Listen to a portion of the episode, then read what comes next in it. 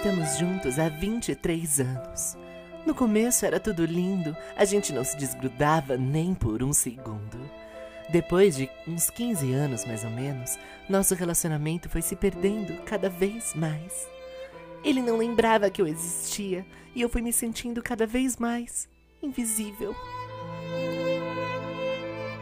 Quando ele começou a fazer terapia, parece que ele tentou se reaproximar, sabe? E até hoje a nossa relação é assim. Tem dias que a gente se dá super bem e tem dias que ele finge que eu não existo e me ignora completamente. Tudo que eu queria era que ele me olhasse como antes, quando nosso relacionamento não era tóxico. Quem sou eu? Eu sou a autoestima do Bruno. E essa é a minha história. Interrompemos essa programação para o top de 5 coisas que provam que o fim do mundo está próximo. Ainda tem gente que assiste a Fazenda. O Bolsonaro ainda não sofreu impeachment. O aplicativo mais badalado do ano é o TikTok, onde as pessoas fazem dancinhas e imploram por atenção. Um vírus mortal está desestabilizando o mundo e ainda tem gente que diz que a gente precisa ser produtivo. A existência do Caio Coppola. Para ser até louco. Com Bruno Roberto. E aí, galera, tá começando mais um Para Cê Tá Louco. Hoje eu te convido a desmembrar a mente humana, sobretudo a mente da pessoa paranoica, que é a minha especialidade, né? Ao longo desse episódio você vai ouvir histórias e sonhos bizarros que vocês mandaram lá no Instagram, arroba O programa de hoje tá muito Inception, gente. Tá uma coisa meio, sabe, sonhos assim, uma coisa meio metafórica. Tô até animado, tô gostando. Vambora. Bom, galera, a gente acabou de sair aí do mês de setembro, que é a época em que as pessoas se lembram de que a depressão existe. Aí começa toda aquela discussão em torno do setembro amarelo. Enquanto um lado diz que a campanha é hipócrita, o outro lado diz que ela é super necessária e que a gente precisa discutir doenças mentais. Enquanto essa treta toda aí acontece dos dois lados, as pessoas que realmente sofrem de transtornos mentais seguem se fudendo, igualzinho às outras épocas do ano, não muda nada. O número de pessoas que foram ajudadas no Setembro Amarelo é um total de quase zero, parece que tem um outro caso só na Índia. Eu fui pesquisar aqui sobre a escolha da cor amarela para a campanha e eu descobri que foi por causa de um americano que cometeu suicídio nos anos 90. Só que, ainda assim, eu acho muito irônica a escolha do amarelo, né? Porque é uma cor tradicionalmente ligada à felicidade, criatividade, e se você já teve contato com depressão em algum momento, você deve saber que nada irrita mais uma pessoa deprimida do que aqueles momentos forçados de felicidade, sabe? Só que também se fosse setembro cinza, por exemplo, aí não ia fazer sentido, porque ia reforçar aquele estereótipo da pessoa deprimida, triste, que não sai da cama, blá blá blá blá blá blá blá. Não me entendam mal, gente, tá? A depressão pode ser isso também. Ela tem muitas caras, na real, né? Eu acho que muita gente já sabe disso, mas eu tenho depressão e a minha experiência com ela é tipo um grande nada, sabe? A depressão para mim é tipo ter que assistir um show da Enya por 10 horas seguidas e não ter vontade de socar a cara de ninguém. Você fica sem vitalidade para as coisas.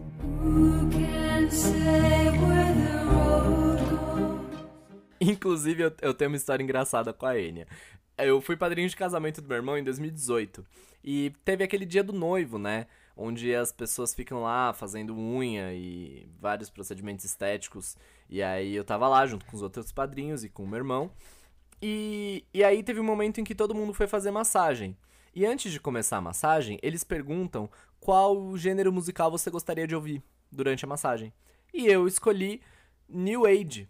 Só que eu confundi New Age com New Wave. Porque o que, que eu pensei? New Wave é aquela música dos anos 80, né? Aquela, aquele estilo musical que eu curto muito. Aí eu pensei, vou colocar New Wave, foda-se. Só que era New Age, né? Então começou a tocar Enya enquanto eu fazia a massagem. Aí eu dei risada durante a massagem. E aí a massagista, coitada, achou que ela tava fazendo cócega em mim, alguma coisa. Ela falou, tá tudo bem, senhor? Aí eu falei, hum, tá, tá tudo bem. É que eu, eu, eu não sabia que New Wave era esse estilo musical e eu tô achando engraçado. Ah, New Wave não, New Age. Tá vendo que até hoje eu não sei a diferença? Aí ela falou assim: Ah, tá, o senhor quer trocar a música? Eu falei: Não, não, pode deixar. E aí eu achei aquilo muito bom, porque eu fiquei uma hora e meia fazendo massagem ao som de Enya. E foi um momento que foi relaxante e estressante ao mesmo tempo.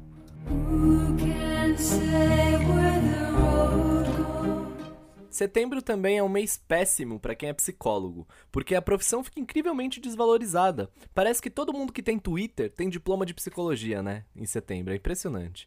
Eu já faço análise há alguns anos e eu valorizo muito minha analista, porque eu sei como é difícil achar um bom terapeuta por aí.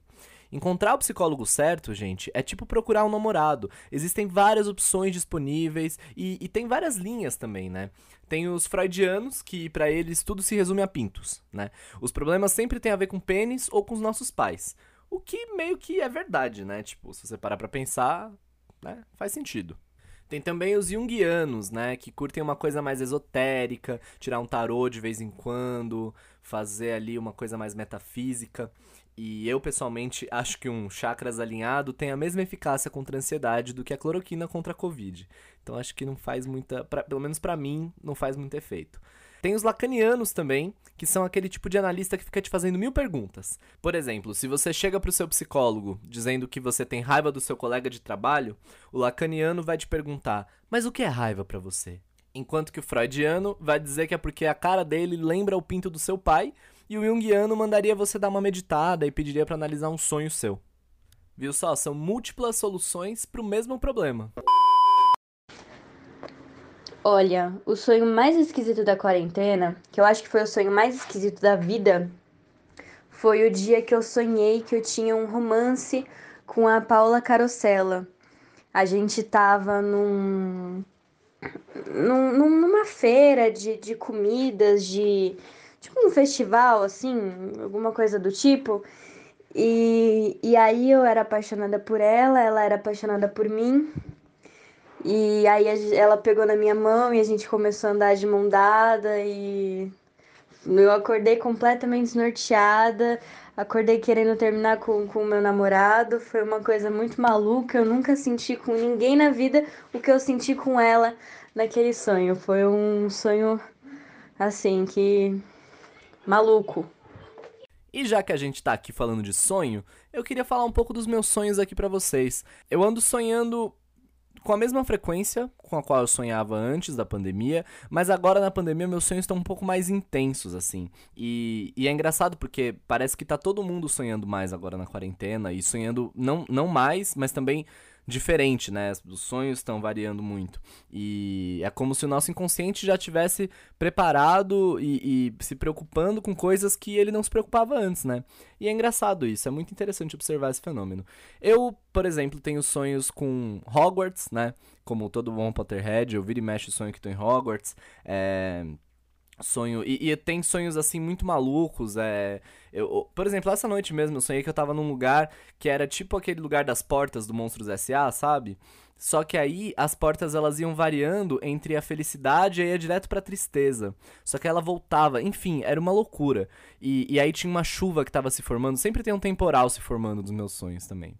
Isso é engraçado porque essa coisa dos temporais, a minha analista já me disse que tem a ver com a ansiedade, né? Com esse medo iminente de que algum desastre vai acontecer, né? E eu acho, acho bem interessante isso também.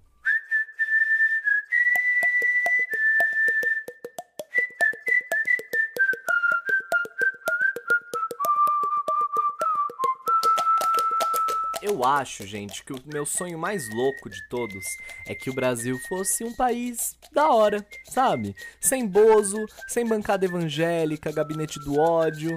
Mas já que a gente tá no setembro amarelo e a gente tem a obrigação de ser feliz o tempo todo, ser positivo, vamos pro quadro Motivos para Amar o Brasil. Ó, hoje eu só vou te dar um único motivo para amar o Brasil e é o único que você precisa, pelo menos por agora, que é a Jojo Todinho, gente. Que tiro foi esse? Todo mundo sabe que a Fazenda é um reality, né? Tem ali as suas contradições, ele é meio cafona e tal, mas ele rende muitos memes, né? Os memes da Gretchen, por exemplo, vieram de lá, os melhores deles, de quando ela tocou o sino, uns momentos icônicos assim.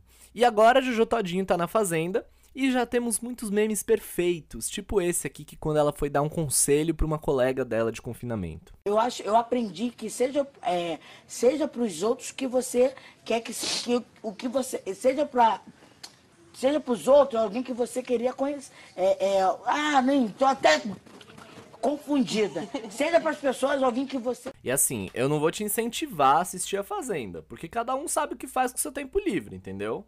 Então, assim, não vou te julgar também. Mas fique atento aí aos memes da internet, porque só vai ter coisa da Jojo Todinho daqui pra frente. Inclusive, existe aí um grande debate para saber se a Jojo Todinho é a nova Gretchen, o que eu acho difícil, mas não impossível. Olha, Brito, sinceramente, por mim poderia sair as duas, né? Pra mim, um dos melhores momentos da JoJo foi quando ela explicou o significado da música Que Tiro Foi Esse. Eu acho que foi no programa da Fátima. Não sei, mas vamos ouvir isso aí. Por que Que Tiro Foi Esse representa o movimento LGBT? Porque eles estão sempre um tiro, né? Qual parte da música que você acha que representa mesmo a alma LGBT? Que tiro foi esse? Que tá um arraso, que eles estão sempre um arraso. É um tiro na sociedade, é um tiro ao preconceito das pessoas. Viu, gente? Só aí já dá pra perceber que é uma artista que tem conceito, tem coesão. E já que a gente tá nessa pegada de relembrar as coisas, eu decidi criar um novo quadro. In Memoriam. Nesse quadro, a gente vai relembrar as coisas e pessoas que já faleceram figurativamente ou metaforicamente e vai debater lá no Instagram se elas devem ser ressuscitadas ou não. Então eu vou começar aqui relembrando do grupo Molecada, que era basicamente um cover infantil do El Chan, né? Eu não sei até hoje se esse grupo realmente existiu ou se ele foi só um delírio coletivo. É bizarro, porque você pensa que assim, a gente ficava na televisão no fim de semana vendo crianças de 6 anos rebolando e cantando coisas do tipo, na hora da dança, requebra gostoso, rebola a bundinha, vai até o chão. Tipo, qual o sentido disso, cara? Na hora da dança,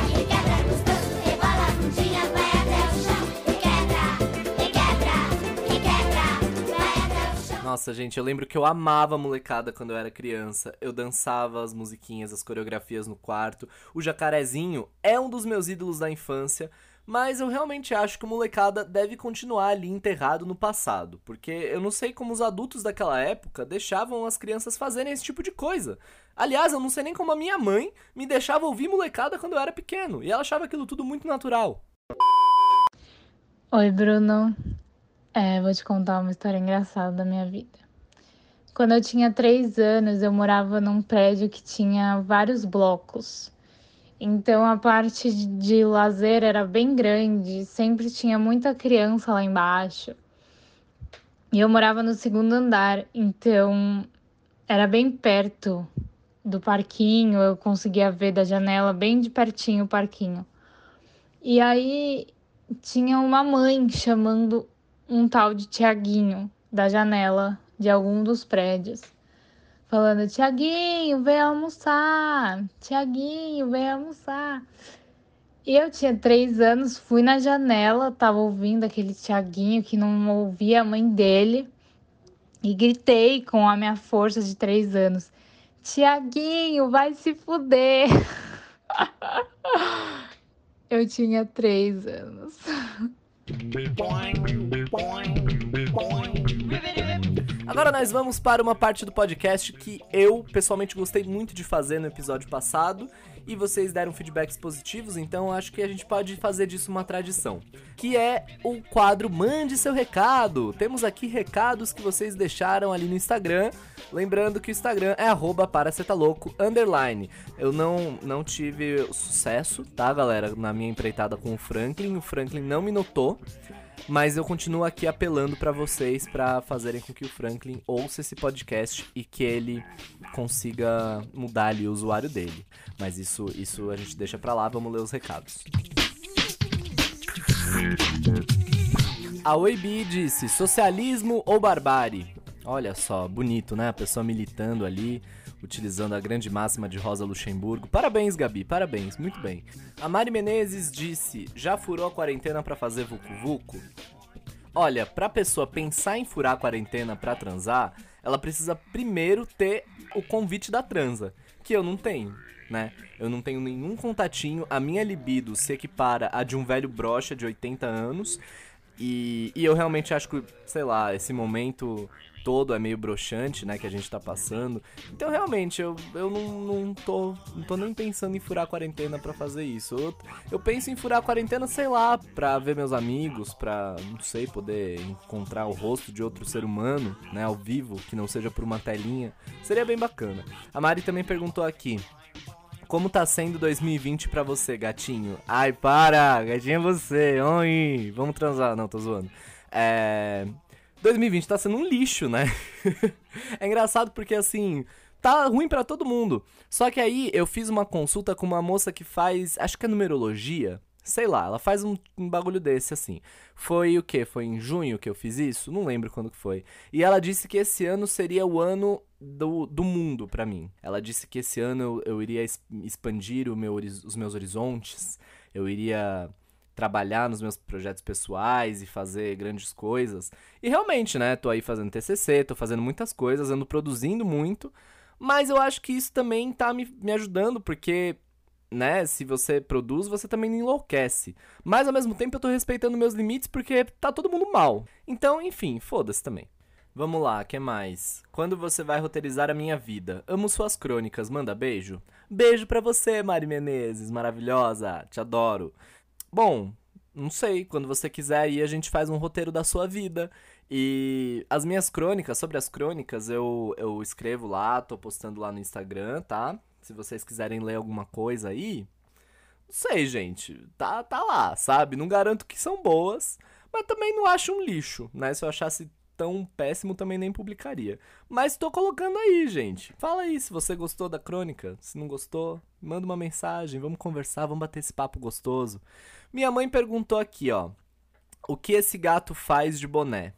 Esse gato de boné, mãe, ele é um gato que luta pelas causas sociais, é um gato do MST, de vários coletivos, ele participa de debates, de workshops, ele tá aí ocupando a sua casa para te mostrar que a moradia é um direito de todo cidadão. E existe mais casa sem gente do que gente sem casa. Isso é importante a gente saber. Vamos lá, que mais aqui? A Lu Falk perguntou qual é o crush do momento. Meu crush do momento é a Fernanda Young. Eu tô obcecado por ela. Eu já tive uma leve, um leve, uma leve obsessão por ela um pouco antes dela morrer. E eu lembro que assim, eu, eu, eu ouvi ela falando e. Sabe aquele tipo de pessoa que te inspira? E te faz querer ser melhor e trabalhar melhor e ser uma pessoa, sabe? Ser uma pessoa melhor, de um modo geral. E ela me causa isso eu fico vendo entrevistas antigas dela, coisas que ela fez, até os trabalhos dela como, como atriz mesmo. Eu comprei um livro dela, gente, eu tô fissurado pela Fernanda Young, entendeu? Inclusive, tem, eu, eu vou chegar lá também, mas tem uma peça contando a história dela, mas eu vou, eu vou chegar nisso mais pra frente. Ah, vamos lá, o que mais? A Ana Underline Beatriz perguntou: Eu tenho problema de comunicação e socialização porque eu sou rígida e perfeccionista demais e só queria nascer de novo. Como eu faço pra dar um reset assim?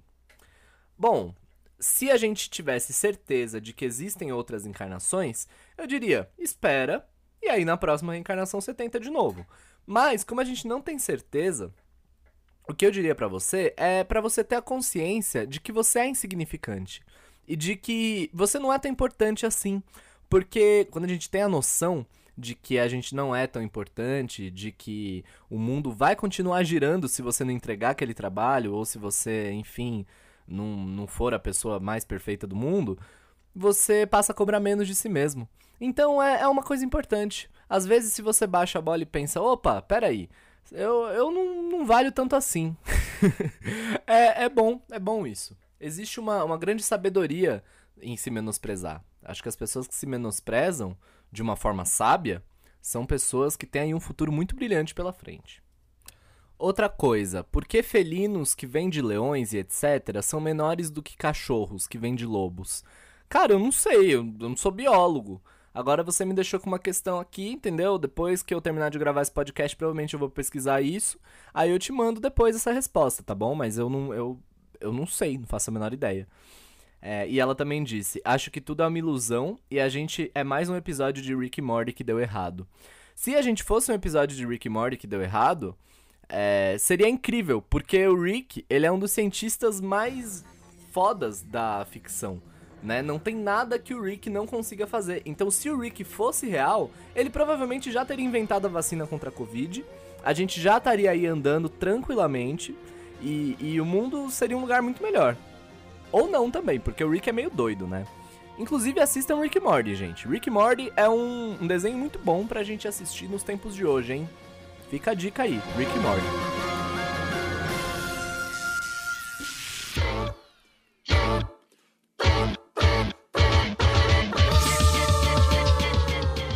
Agora chegou a hora das dicas, gente. Eu adoro essa parte do podcast porque faz com que eu me sinta aquela pessoa que traz a luz pra você, sabe? Uma pessoa cheia de referências.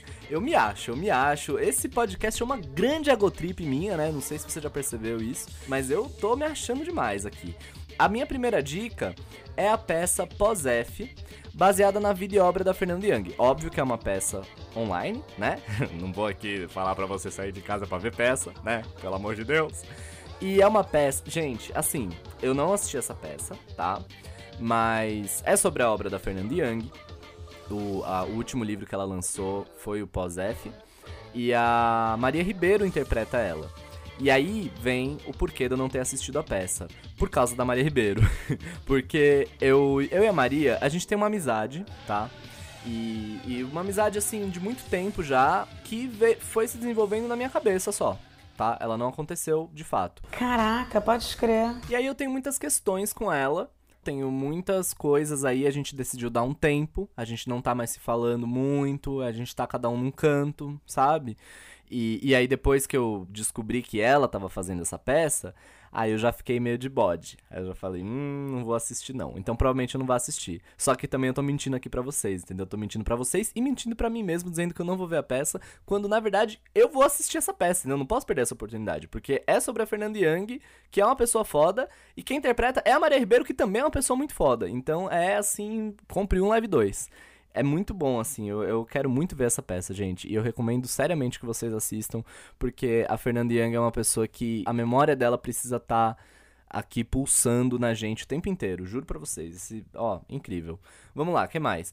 Já que estamos aqui falando de Fernanda Young, e já que eu tô tão obcecado pela Fernanda Young, eu vou falar aqui pra vocês, pra vocês assistirem a série Edifício Paraíso, que eu vou pesquisar até aqui de que ano que é essa série.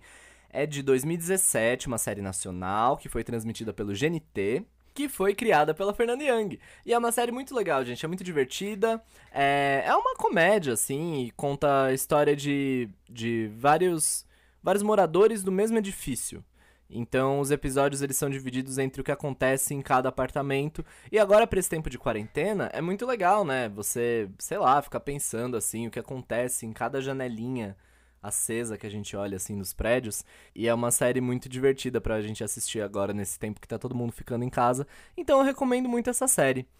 Que mais? A última recomendação, assim, também não vou ficar falando aqui pra você assistir, ai, assista o Dilema das Redes, assista a nova temporada de Stranger Things, tipo, gente, pelo amor de Deus, Stranger Things nem tem temporada nova, né? Não sei, tô viajando aqui. Mas não vou falar aqui porque provavelmente você já deve ter ouvido essa dica, provavelmente você já assistiu. Tô tentando trazer aqui coisas novas, coisas que provavelmente vocês não viram e, enfim, dicas realmente interessantes. Tem toda uma curadoria nesse podcast, tá? Você tá achando que isso aqui é pouca bosta? Não é. Isso aqui é, é trabalho sério, assunto sério. Vamos lá. A, a última indicação é o podcast Esquizofrenóias, da Amanda Ramalho. Esquizofrenóias, né? Eu falei, eu falei como se fosse com I, mas é com E. É Esquizofrenóias. E ele fala sobre saúde mental. E fala de uma forma responsável, né? Não desse jeito aí que a gente fica vendo no Setembro Amarelo, que é essa farofa toda. Mas ele fala sobre essas questões de uma forma muito delicada. A Amanda traz especialistas, traz depoimentos de várias pessoas. É muito, muito, muito bom, gente. Esquizofrenóias da Amanda Ramalho, ouve aí que é show de bola. Bom, galera, eu espero que você tenha gostado dessa bad trip aqui. E não esquece de seguir o programa no Instagram, arroba paracetaloco, underline. Se você tem algum sintoma de transtornos mentais, não esquece, procure um profissional, tá? E quando eu digo isso, eu quero dizer profissionais mesmo, não esses coaches aí da vida. Não vai fazer coaching, tá? Vai fazer análise, que a pessoa estuda direitinho, bonitinho, pra poder te ajudar aí nas suas questões. E não vai também mandar mensagem pro amiguinho, postar no Twitter. Isso aí não ajuda, gente. Isso aí só faz disseminar esse comportamento tóxico aí que, que, tá, que a nossa geração tá perpetuando aí. Que isso aí é péssimo, tá? Vamos parar com essa porra. E se você convive com pensamentos suicidas, dá uma ligada pro Centro de Valorização à Vida, 188. Lá é, funciona 24 horas por dia, tem pessoas preparadas para te ouvir, te atender da melhor forma possível. Então, qualquer coisa, dá uma ligada para 188, beleza? E é isso, gente. beijo pra vocês. Fiquem bem, fiquem felizes. Ai, setembro amarelo, alegria. Beijo, gente. Tchau.